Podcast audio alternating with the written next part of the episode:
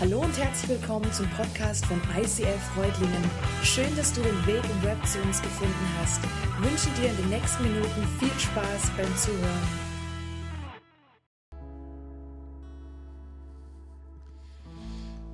Jesus, wir wollen deinen Namen erheben. Wir wollen dir alle Ehre zusprechen. Dir gebührt dieser Ruhm, dir gebührt Dank. Wir wollen dir Danke sagen, dass du bist, wer du bist, dieser Fels der Zeiten, dass du dich nicht änderst, dass du nicht abhängig bist, nicht launisch bist, dass du nicht morgens früh schauen musst erstmal, ob die Sonne scheint oder ob es regnet und dementsprechend drauf bist. Danke, dass du einfach da bist, dass wir dir begegnen dürfen. Vater, und ich bete, dass jetzt heute hier in diesem Tag, in diesem Moment Wunder geschehen, dass wir dir begegnen. Vater, das größte Wunder ever unserem Schöpfer Gott gegenüber zu stehen. Ich bete, dass das jetzt passiert. Heiliger Geist, das kannst nur du tun. Du kannst es wirken in uns. Du kannst diesen Moment gewinnen, unser Herz gewinnen und wir möchten es dir einfach hinhalten. Dir sei Ehre, Ruhm und Macht in Ewigkeit. Amen. Amen. Unser Bauprojekt läuft schon ganz schön lange. Ich weiß nicht, ob du es mitbekommen hast, aber ich habe diese Woche selber überlegen müssen, hey, wann war eigentlich Phase 1? Und dann fiel mir ein, das war irgendwas mit 19. Und so im ersten ich, 1900, nein, ganz so lange ist es noch nicht, aber es ist tatsächlich echt schon lang. Und wie der Mike sagte, diese Phase 1 Sonntag, das war im November 2019. Und das Witzige daran ist, an dem Tag dachten wir, wir wären ready. ja. Allen Ernstes, bei Phase 1 haben wir gedacht, so jetzt geht's richtig los. Das Projekt geht nämlich schon viel, viel länger. Schon Jahre davor waren die Planungen, ähm, haben wir ein Grundstück gesucht, haben wir verschiedenste Projekte uns angeguckt, durchgeplant, gezeichnet, gemacht, politisches in Gang gesetzt und alles ist irgendwie nichts geworden. Aber November 2019, das war der Startschuss und wir haben gesagt, so, jetzt geht's los wir bauen unsere neue Location. Und das haben wir gefeiert. Und zwar von Anfang an klar, dass es eigentlich nicht um ein Gebäude geht. Ähm, das war uns definitiv klar, weil wir immer wussten, dass wir auch als Kirche, als, als, als ICF Reutlingen Teil eines viel, viel größeren, viel längeren Prozesses ist. Im Matthäusevangelium, das ist das erste Evangelium im zweiten Teil der Bibel, da sagt Jesus mal, ich sage dir, du bist Petrus, auf diesen Felsen werde ich meine Gemeinde bauen und selbst die Macht des Todes wird sie nicht besiegen können. Das sagt Jesus selber. Er wird seine Gemeinde bauen und er gibt eine Verheißung für diese Gemeinde, die er baut. Und wenn Jesus wiederkommen wird, wann immer der Tag sein wird, dann erst wird das Projekt Gemeindebau vollendet sein. Und bis dahin ist es ein riesenlanger Prozess, in dem wir einfach ein Teil sind. Gebäude kommen und gehen. Pastoren kommen und gehen. Logos, Bewegungen kommen und gehen. Aber Jesus, der bleibt bestehen. Und als wir darüber nachgedacht haben, haben wir gemerkt, hey, wenn es doch so ist, dass die Entwicklung von Gemeinde so viel wichtiger ist als das Gebäude, dann sollten wir doch diesen Prozess des Bauens nutzen. Wir haben gesagt, da gibt es ja Phasen in so einem Bauprozess und wenn es Gott aber nicht um das Gebäude geht, sondern um die Gemeinde, dann wollen wir wissen, Herr, was hat es mit diesen Phasen auf sich? Wie gebrauchst du diese Phasen des Baus, um uns als Gemeinde zu bauen? Oder du kannst auch sagen, wie kann man diese Phasen geistlich bewerten? Und geistlich, das klingt immer so komisch fromm, das meint eigentlich nichts anderes, als sich zu fragen, Gott, was tust du gerade? Und wo kann mich das hinbringen, hinführen? Ich kann nur von mir ganz persönlich reden, weil ich nicht weiß, wie es dir ging. Aber mich haben diese Phasen extrem beschäftigt. Jede einzelne. Es war wirklich so, dass jede einzelne dieser Phasen ein Schritt in meinem Leben war. Und Gott hat mich herausgefordert. Er hat mich gechallenged. Er hat mich an meine Grenzen gebracht, an das, was ich aushalten konnte in jeder einzelnen Phase. Und er hat mich darüber hinausgebracht. Diese Phasen haben mir ganz persönlich geholfen, Entwicklungsschritte zu gehen. Und es kann sein, du bist jetzt heute hier in dieser Celebration oder am Stream oder irgendwo in der Location und du sagst, hey, weißt du, bei mir ist gerade der Glaube, ist so irgendwie die Luft raus. Ich, ich komme nicht mehr weiter, ich wachse nicht mehr. Oder vielleicht bist du heute auch ganz neu hier und, und du sagst, ich bin noch gar nicht so wirklich unterwegs mit diesem Jesus. Ich stehe eigentlich noch vor dem Baubeginn dann möchte ich dir einfach empfehlen, nimm diese Phasen nochmal her. Du kannst auf YouTube jede einzelne Predigt nochmal anschauen. Ich habe gemerkt, diese Phasen können dir brutal helfen, dich in deinem Glaubensleben weiterzuentwickeln. Vielleicht ist es dran, nochmal zu Phase 1 zu gehen und zu sagen, hey Gott, was ist eigentlich deine Verheißung über meinem Leben? Bin ich dir wirklich wichtig? Bist du tatsächlich ein Gott, der mich sieht, so wie wir es gesungen haben, der es gut mit mir meint, der eine Verheißung hat für mein Leben? Oder vielleicht bist du in so einer Wartephase drinnen und du hast das Gefühl, es geht gar nichts mehr. Schau dir diese Phasen nochmal an und frag Gott, ob er mit dir in deinem Leben in diesen Phasen vielleicht etwas tun möchte. Jetzt ist es für uns als Gemeinde soweit, wir gehen in die nächste Phase. Und unsere nächste Phase ist der Umzug. Und ich möchte dich heute an dieser Predigt ganz aktiv beteiligen. Ihr dürft mal eure Handys rausnehmen. Eure Handys, eure Laptops, eure Festrechner, was ihr so alles in euren Taschen mit euch rumschleppt. Keine Ahnung, was es ist, aber ihr schafft euch einen digitalen Zugang. Und dann seht ihr jetzt einen QR-Code mit einer Slido-Umfrage. Den könnt ihr mit dem, äh, mit dem Scanner eben ein, ihr wisst es wahrscheinlich eh. Ihr lest es ein und dann findet ihr eine Frage. Und diese Frage heißt, an was denkst du beim Thema Umzug? Da könnt auch ihr, die jetzt im Stream dabei seid, euch aktiv beteiligen. Und ihr könnt einfach mal reinschreiben, an was denkst du beim Thema Umzug? Was kommt dir da so für Gedanken? IKEA-Möbel. Das ist eigentlich super, dass wir hier gleich mal Schleichwerbung als allererstes haben. Ähm, super gut. Kartons sehe ich. Arbeit. Arbeit. Stress. Ui, viel Geld. Ausmisten. Transporter. Neuanfang, Schweiß, Tragen, Schleppen, ui, Umzugskisten. Übrigens, da gibt es ein, ein, ein Umzugsphänomen. Ich weiß nicht, ob ihr das auch schon mal festgestellt habt. Bücherkisten kannst du packen, wie du willst, sie sind immer zu schwer. Immer. Ich, ich glaube, Bücher nehmen zu, wenn sie im Karton sind. Das ist, die sind irgendwie immer brutal. Also ihr seht, da ist eine ganze, ganze Menge dabei, was euch so einfällt beim Thema Umzug. Wir können es gerne noch ein bisschen stehen lassen. Ich selber bin es für mich auch so durchgegangen diese Woche und habe dann diese Worte, die ihr geschrieben habt, auch irgendwie alle so gefunden. Arbeit, Chaos, Improvisieren, Freude, Feiern war bei mir noch so ein Thema.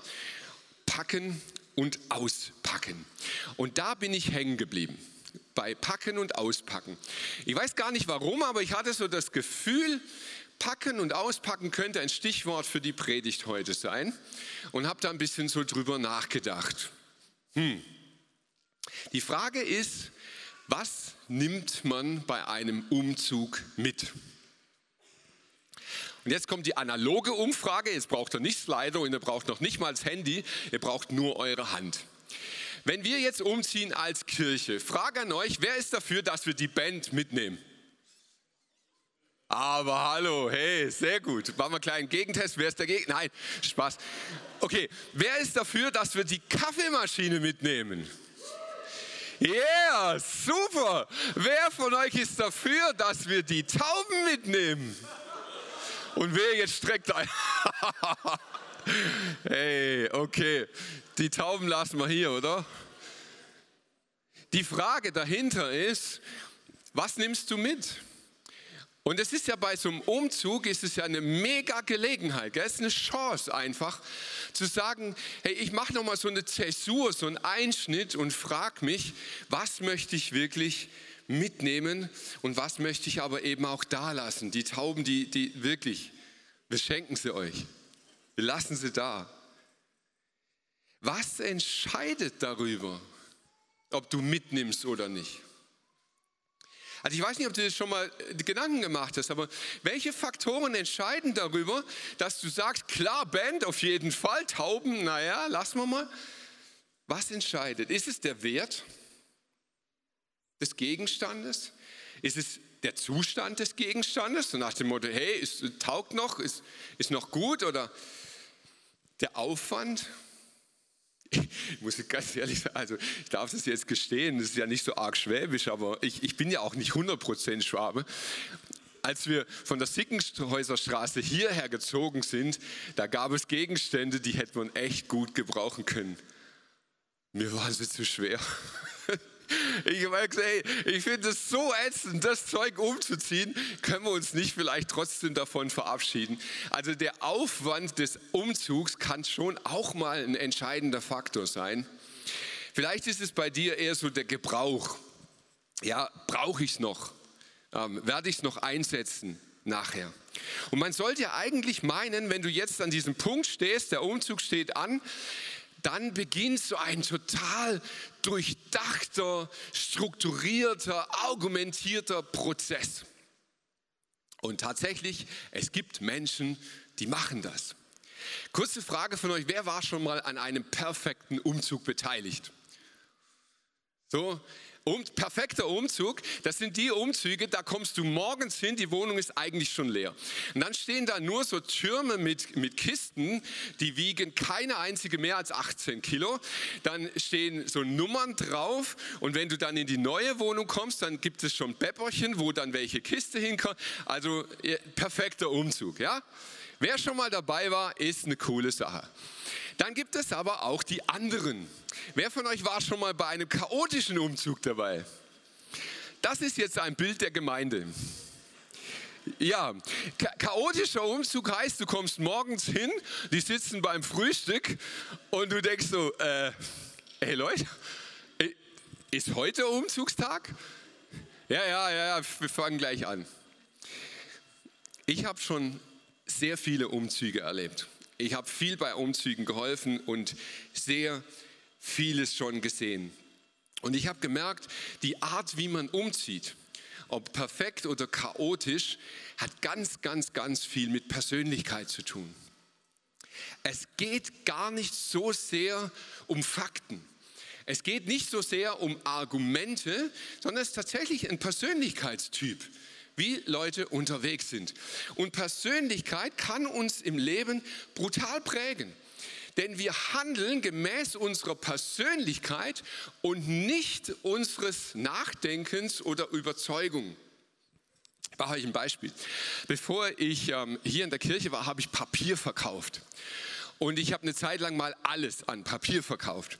Und jetzt gibt es, haltet euch fest, es gibt Falter und Knüller. Ja, es geht um dieses Papier. Es gibt Falter und Knüller. Deutschland ist statistisch überlagert von Faltern. Ja, Deutsch eben, gell?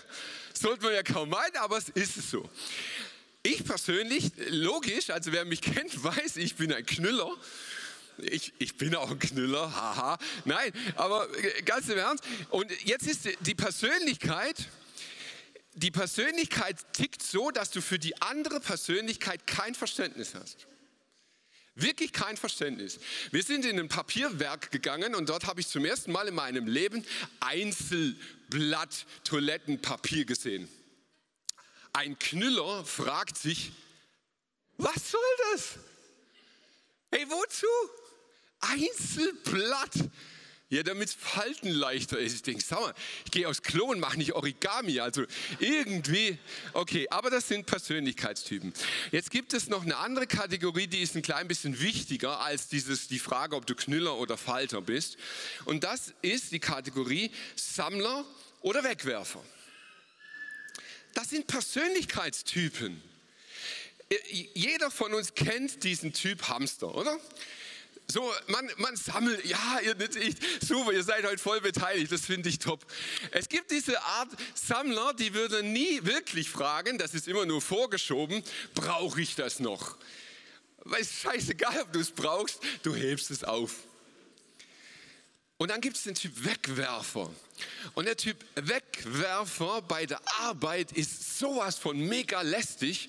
Das ist, das ist unvorstellbar. Du darfst nämlich nie dein Werkzeug aus der Hand legen. In, in dem Moment ist es weg. Und oh, aufgeräumt nennt man das dann. Es ist weg. Und jetzt kannst du selber einfach mal so dich ein klein bisschen einschätzen und für dich selber sagen, okay, bin ich Falter oder Knüller, bin ich Sammler oder Wegwerfer. Der Punkt ist, und das darauf möchte ich raus, Persönlichkeit schlägt Fakten. Unsere Persönlichkeit wiegt mehr als logische Überlegungen. So, und jetzt, ich habe nicht vergessen, dass ich in der Predigt bin. Ich komme darauf zurück. Was hat das alles mit uns als Kirche zu tun? Ich habe in den letzten Monaten extrem viel über uns als Kirche nachgedacht. Das ist der ganz große Vorteil, wenn man auf der Baustelle arbeitet. Die letzten drei Tage etwa 200, 250 Meter Silikonfugen gezogen. Wenn du mal meditieren möchtest, dann empfehle ich dir, mach Silikonfugen. Da kannst du sehr viel nachdenken. Und ich habe Gott gefragt und ich habe gesagt, hey Gott, wie siehst du eigentlich Kirche? Jesus hat ja gesagt, Gemeinde wird bestehen, bis er wiederkommt. Also ich brauche mir überhaupt gar keinen Gedanken machen darüber, ob Kirche bestehen wird. Die Frage ist beantwortet. Aber das heißt noch lange nicht, dass meine Kirche bestehen wird dass die Kirche, die du dein Zuhause nennst, bestehen wird. Ganz im Gegenteil. Es gibt sehr, sehr viele Möglichkeiten, dass man sich als Kirche verrennt und dass Kirche untergeht. Und auch wenn es manche Leute nicht wahrhaben wollen, das spielt deine Größe, das spielt die Organisation, das spielt der Titel überhaupt keine Rolle. Absolut null. Als Kirche kann man sich verrennen und untergehen. Im letzten Buch der Bibel, das heißt Offenbarung, dieses Buch, Offenbarung des Johannes, dort wird sich sehr beschäftigt mit dieser Frage, ob Kirche besteht oder nicht. In diesem Buch gibt es am Anfang, man nennt das die Sendschreiben. Das sind also Briefe eigentlich an Gemeinden. Und davon gibt es sieben Stück. Und wir haben als, als Beirat dieser Kirche, als Leitungsgremium, haben wir uns dieses Schreiben vorgenommen. Und wir haben sie intensiv gelesen und wir haben darüber nachgedacht, das geht schon eigentlich seit Monaten, dass wir uns damit beschäftigen und auch Auslegungen lesen und uns einfach fragen, hey, was steckt da drinnen? Und diese Briefe an die Gemeinden, die haben eins gemeinsam. Die sind nämlich in etwa gleich aufgebaut. Also von der Struktur ist da jedes Schreiben ähnlich. Das ist einmal so, Jesus stellt den Zustand fest der Gemeinde, dann lobt er, dann kritisiert er und dann äußert er eine Aussicht. Dann zieht er ein Fazit. Und wir haben uns das immer wieder durchgelesen und dann stießen wir immer wieder auf dieselbe Frage, welchen Brief würde Jesus uns heute schicken?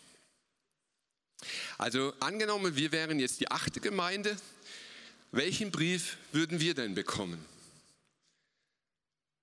Und hier geht es jetzt nicht um Persönlichkeit. Das ist mir super wichtig. Diese Frage, welchen Brief würde, würde Gott deiner Gemeinde schicken, ist nicht die Gelegenheit, mal aufzuräumen. So nach dem Motto, hey, das gefällt mir nicht. Und komm, tu doch die Kaffeemaschinen weg, Tee ist eh besser oder die Musik ist zu laut oder, oder das ist alles nicht das Thema. Es geht nicht um Persönlichkeit, es geht nicht darum, wie ticke ich denn, sondern es ist eine ganz ernsthafte Suche und Frage an Gott, zu sagen, Gott, wie siehst du uns als Gemeinde? Was, was würdest du uns jetzt schicken? Und ich, ich war vor, ich weiß gar nicht mehr, zwei, drei Wochen, ich weiß nicht mehr ganz genau. Nee, ich war, genau, ich bin geflohen vor der Baustelle, weil ich wirklich am Arsch war. Und meine Frau und ich sind drei Tage mal weggegangen und waren am Forgensee einfach genießen. Und dort stand ich im Waschhaus und war am Beten. Das ist ein heiliger Ort, das Waschhaus. Da kann man super beten. Und ich hatte tatsächlich, was selten ist, sofort eine Antwort von Gott. Und ich hatte wieder diese Frage geäußert und habe gesagt, Gott, welchen Brief würdest du uns schreiben? Und dann kam wie ein Blitz vom Himmel, ich habe das nicht so oft, tatsächlich, boom, Offenbarung 3, Vers 2. Und dann ich gedacht, okay, dann lass uns mal lesen. Offenbarung 3, 1 bis 3. Ich weiß alles, was du tust. Du giltst als lebendige Gemeinde, aber in Wirklichkeit bist du tot. Wach auf und stärke, was bei euch noch lebendig ist, bevor auch das noch stürmt. Denn ich sehe, dass deine Taten vor Gott nicht bestehen können. Hast du denn ganz vergessen, wie du Gottes Botschaft gehört und aufgenommen hast? Besinn dich wieder darauf und kehr um zu Gott. Oha. Wisst ihr, was meine, ganz ernst, meine allererste Reaktion war, als ich den Vers las dort im Waschhaus? Schweig, Satan! Spaß. Nein, ernsthaft. Ich habe es wirklich gedacht. Gedacht, das kann doch nur eine Anfechtung sein, oder? Also komm, in der Bibel liest man, der Satan benutzt auch Bibelverse. Und ich habe gedacht, das kann doch nicht wahr sein, oder? Ich frage Gott hier wirklich an und ich bin ein, ein echt super Pastor, frommer Mensch, tolle Gemeinde und sage, hey Gott, was sagst du? Und dann kommt sowas. Und ich musste richtig, richtig schlucken. Aber ich hatte das Gefühl, dass Gott wirklich am Reden ist. Ich hatte das Gefühl, dass eine Message dahinter ist. Und ich habe gemerkt, es gibt zwei Fragen, die ich heute in dieser Predigt mit euch gemeinsam anschauen möchte. Die erste Frage ist, wie geht man ganz allgemein mit solchen Bibelstellen um, wenn man die so bekommt, von jemand zugesprochen oder das Gefühl hast, Gott schickt sie dir. Und die zweite Frage ist, was möchte Gott uns eventuell mit dieser Stelle ganz konkret sagen? So, und der erste Fehler, den wir machen können, ist, dass wir die zweite Frage vor der ersten beantworten. Ich habe gemerkt, wir ticken generell als, als Christen oft so, dass wir eine Bibelstelle lesen und unsere allererste Reaktion ist sofort die Message an mich. Da möchte Gott mir was sagen. Und ich glaube, dass es gut und dass es richtig ist, dass wir von Gott erwarten, dass er zu uns spricht. Ich glaube, dass der Heilige Geist heute noch zu uns spricht durch die Worte der Bibel und dass er auch für dich und für dich und für mich Messages hat und sie uns weitergibt. Aber ich glaube, dass es nicht schlau ist, das immer gleich als erstes zu fragen, sondern der Umgang mit der Bibel, der schlaue Umgang mit der Bibel, ist, dass ich im ersten Schritt nicht mal frage, an wen ist das eigentlich geschrieben? Historisch. An wen wurde das geschrieben und was wurde dort geschrieben und was wurde dort gesagt, bevor ich Rückschlüsse ziehe?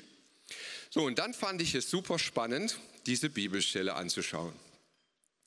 Denn es geht um eine ganz konkrete Gemeinde, die es wirklich gab und ähm, über die wir einiges wissen können. Die Stadt Sardes ist ähm, eine Stadt etwa 80 Kilometer von Smyrna entfernt. Also ähm, ist nicht im hebräischen Ursprungsgebiet, sondern ist im griechischen schon drinnen. Das heißt, es ist dort eine Gemeinde, die ist entstanden durch die Missionsarbeit von Paulus. Ähm, sie ist gegründet worden, da gab es Kirche schon. Also es war eine neue Gemeinde, so in Anführungszeichen. Die Stadt war zweiteilig. Ein Teil war oben auf dem Berg gelegen und dann gab es unten in der Ebene am Fluss nochmal einen zweiten Teil dieser Stadt. Also sie war so auseinandergerissen. Und Sardes war bekannt für den Handel mit Griechenland. Also die haben richtig fett Kohle gemacht, weil sie gut gewirtschaftet haben. Und in diesem Fluss drinnen wurde nach Gold gesucht und auch gefunden. Was man vielleicht er weiß oder, oder er einsortieren kann, der letzte König, den es dort gab, der ist sehr bekannt, der heißt nämlich Krösus. Und Krösus sagt dir vielleicht was, ja, das steht ja stellvertretend für Reichtum, für, für Macht, für verschwenderischen Reichtum. Das ist dieser Krösus, das ist die Stadt Sardes. Die Stadt galt spannenderweise als uneinnehmbar. Und so verrückt ist die Menschheit, denn sie ist zweimal eingenommen worden. Spannenderweise beide Male, weil die Wachen geschlafen haben. Die Wachen waren im Tiefschlaf. Die Feinde sind in die Stadt eingedrungen, an den schlafenden Wachen vorbei und haben sie von innen her geöffnet, sodass der Rest der Soldaten reingehen konnte und die Stadt plündern konnte und niedermetzeln konnte. Sie war reich, sie hatte keine Verfolgung. Es wird nirgends berichtet, dass Christenverfolgung in Sardes war. Sie hatte keine besonderen Konflikte einfach friedlich, lebt so vor sich hin und sie wurde von sehr, sehr vielen beneidet, weil sie gesagt haben, hey, wow, ihr seid ja eine krasse Gemeinde. Ihr habt keinen Stress mit Christenverfolgung, ihr habt keine materielle Not, ihr habt keine Krisen, ihr habt keine großen Konflikte, ihr habt ein Monsterprogramm. Das läuft super, ihr kümmert euch um Witwen und Waisen, ihr habt gute Aktivitäten. Bei euch läuft eigentlich so richtig alles. Super, richtig cool. Aber die lebendige Beziehung zu Jesus fehlte. Es war eine Gemeinde, die sich entwickelt hat, die sich konzentriert hat auf ihre Programme, die einfach funktioniert hat, gelebt hat um des Funktionierens willen. Und man hat sich viel Gedanken gemacht, wie es cool ist, wie es gut gestaltet wird, wie man gut vorankommt. Aber die Beziehung zu Jesus war nicht mehr Grundlage von allem. Noch war nicht alles tot. Noch war sie in einem Zustand, den man eher als Schlaf bezeichnen würde. Es, es, war nicht so, dass man sagen müsste, hey, da ist jetzt alles kaputt, es ist alles vorbei, sondern sie waren schlafend. Sie merkten nicht, was eigentlich passiert. Da kamen Menschen mit Ideologien, mit Philosophien, mit Ideen, mit Gedankengut in diese Gemeinde hinein und die Wächter schliefen. Sie haben es einfach nicht gemerkt. Und in der Gemeinde von innen her wurde sie bedroht. Und von innen wurden die Tore geöffnet und alles wurde auf einmal möglich, diese Gemeinde niederzumetzeln. Und der Schreiber sieht den Zustand und er spricht eine klare Mahnung aus. Er sagt, wacht auf, nehmt das, was noch nicht tot ist. Erinnert euch daran, wie ihr die Botschaft gehört habt. Erinnert euch an den Kern, an den Wesen. Erinnert euch doch nochmal daran, als ihr zum ersten Mal diese Liebe zu Jesus verspürt habt.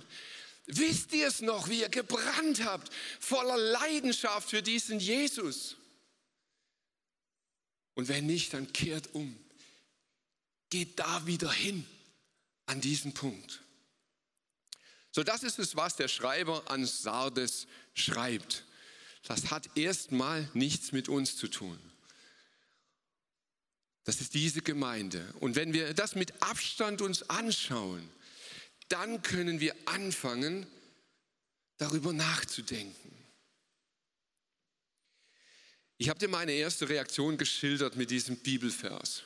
Und vielleicht kennst du solche Situationen auch. Manchmal liest du Bibelverse, die so richtig mahnend sind, die, die in dein Leben reinsprechen und dich einfach schütteln. Und ich kenne das, weil ich Gott wirklich ernst nehme. Und dann lese ich diese Bibelverse und mir können sie richtig Angst machen. Ich lese das dann und denke, oh shit, Mann. Wie soll ich jetzt umgehen mit so einem Bibelvers? Wisst ihr, ich glaube, dass Gott wirklich nicht nur lobend redet.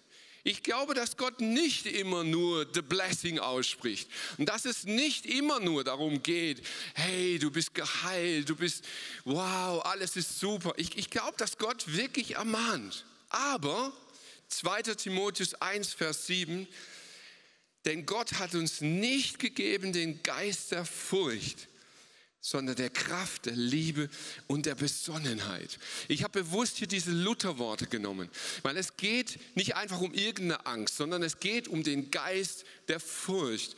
Und ich möchte dich heute wirklich an der Stelle lehren. Nimm es mit oder verwirf es, du kannst aber da einen Schritt weiterkommen. Es gibt einen Geist der Furcht und dieser Geist will dich von Zeit zu Zeit befallen. Wie funktioniert der? Das ist super easy. Der Geist der Furcht arbeitet immer in Spiralen. Der beginnt mit einem Gedanken.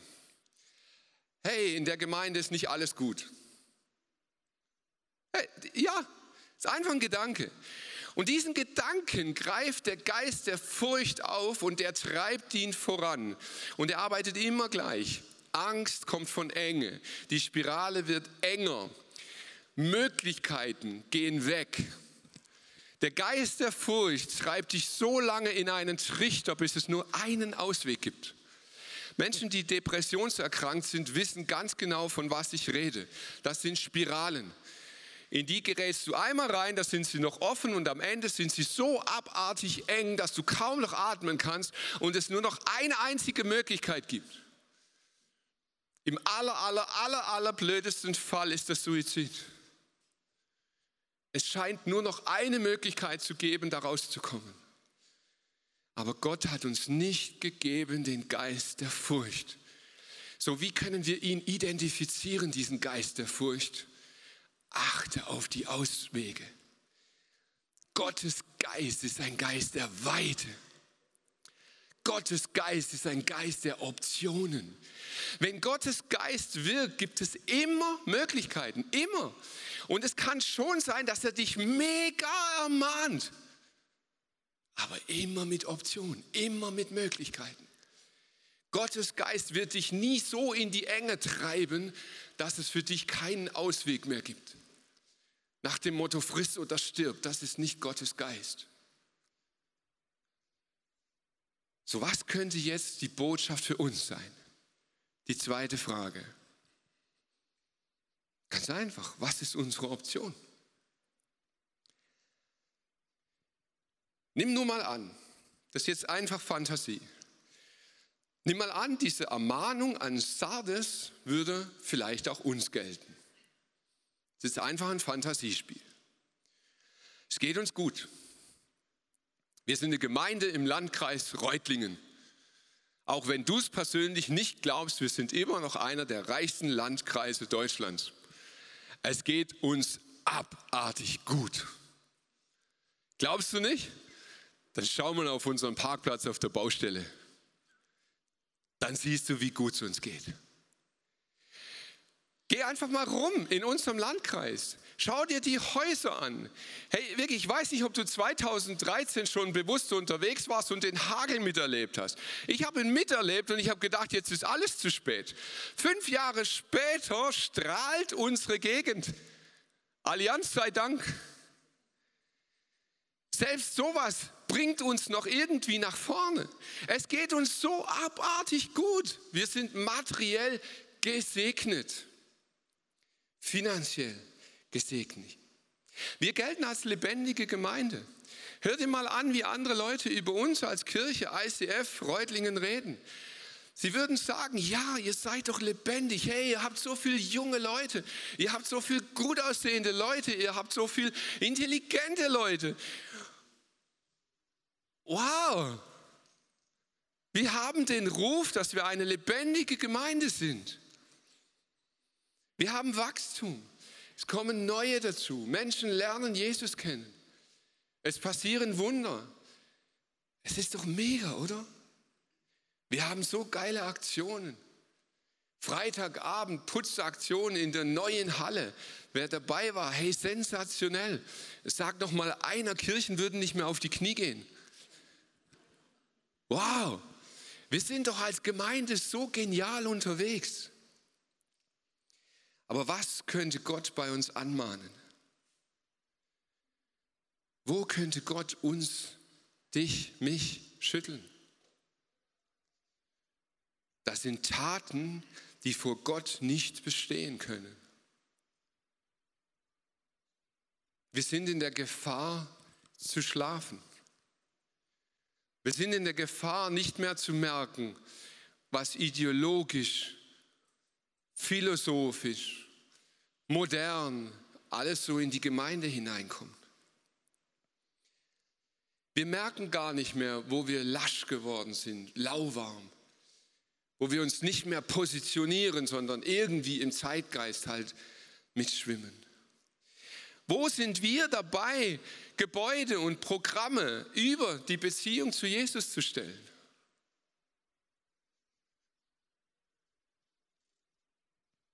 Was ist unsere Option, Gott? Wenn dein Geist hier spricht, was ist dann unsere Option? Und es war so easy, ich habe sofort eine Antwort bekommen.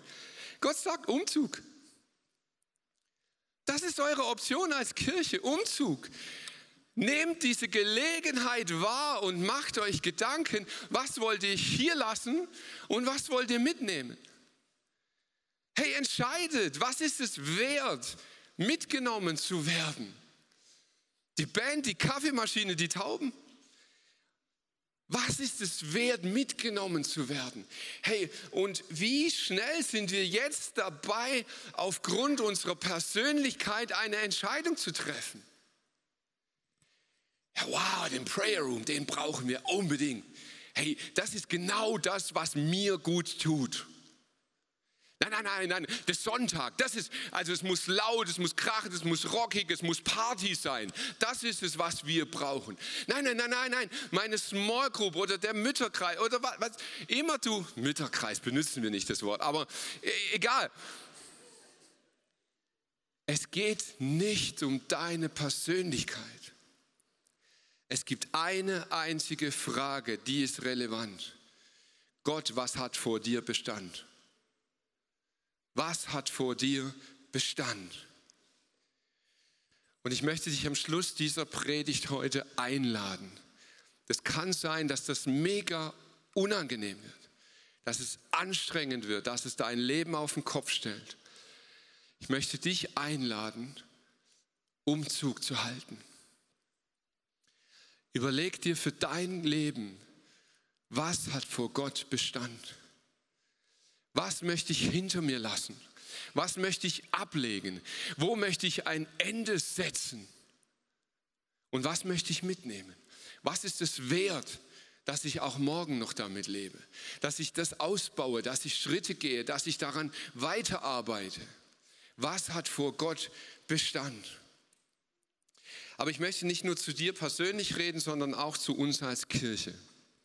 Wir sind jetzt in der finalen Phase unseres Baus angekommen. Wir werden in den nächsten Wochen peu à peu umziehen. Wir fangen an, einzelne Gegenstände, irgendwann die Technik, dann ist die Bühne weg und dann sind wir ganz drüben. Und dann sind wir umgezogen und dann wird gefeiert. Wow, mit euch will ich feiern, hey. Boah, geil. Nein, können wir auch feiern? Ja? Ja, come on! Also das hoffe ich doch schwer, dass wir dann feiern, wenn wir dort sind. Und das werden wir genießen, das werden wir zelebrieren. Gleichzeitig sind wir 15 Jahre als Kirche unterwegs. Und auch das werden wir feiern. Und das ist super. Und dann? Seit anderthalb Jahren frage ich Gott, und dann? Was tun wir dann? Und seit anderthalb Jahren sage ich zumindest in meinem engsten Kreis den Leuten, wir werden diese Kirche noch einmal neu aufstellen. Wir werden noch mal ganz neu anfangen. Wir werden alles auf den Prüfstein stellen. Und es geht nicht um schnelle Antworten. Es geht nicht darum, was gefällt mir, sondern wir gehen in einen Prozess und ich habe keine Ahnung, wie lang Phase 9 dauern wird. Ich habe keinen blassen Schimmer. Aber es wird die Zeit sein, in der wir ernsthaft suchen, in der wir Gott fragen, in der wir mit Gott ringen und ihm immer wieder fragen, welchen Brief würdest du uns heute schreiben? Gott, was sind die Punkte, die vor dir Bestand haben? Was muss bleiben und was muss gehen? Und was ich so geil finde, da liebe ich unseren Gott ohne Ende, als ich ihm diese Fragen diese Woche wieder gestellt habe, hat er gesagt, Mike, wir fangen einfach bei Phase 1 an. Verheißung. Gibt einen Bibelvers, der steht seit vielen Jahren über uns. Doch ich sag euch, hängt nicht wehmütig diesen Wundern nach. Bleibt nicht bei der Vergangenheit stehen. Schaut nach vorn, denn ich will etwas Neues tun. Es hat schon begonnen. Habt ihr es noch nicht gemerkt? Durch die Wüste will ich eine Straße bauen. Flüsse sollen in der öden Gegend fließen. Vater im Himmel, ich danke dir für diesen Umzug. Ich danke dir, dass du ready bist und dass du uns die Gelegenheit schenkst, dass dein Geist uns ermahnt. Danke, Vater, für diese Mahnung, dass wir prüfen sollen, was vor dir Bestand hat. Vater, und wir stehen vor dir wirklich wie die kleinen, dummen Kinder, die es nicht wissen, die es noch nicht verstanden haben. Aber du sagst, wem Weisheit mangelt, der soll bitten. Und du wirst uns dafür nicht anklagen, sondern uns schenken. Und wir beten als ganze Kirche, als Gemeinde, Vater, schenk uns Weisheit. Wo ist es dran, dass wir umkehren? Wo müssen wir Wege verlassen? Wo sind wir dabei einzuschlafen? Wo sind wir dabei abzusterben? Vater, schenk uns Weisheit. Amen.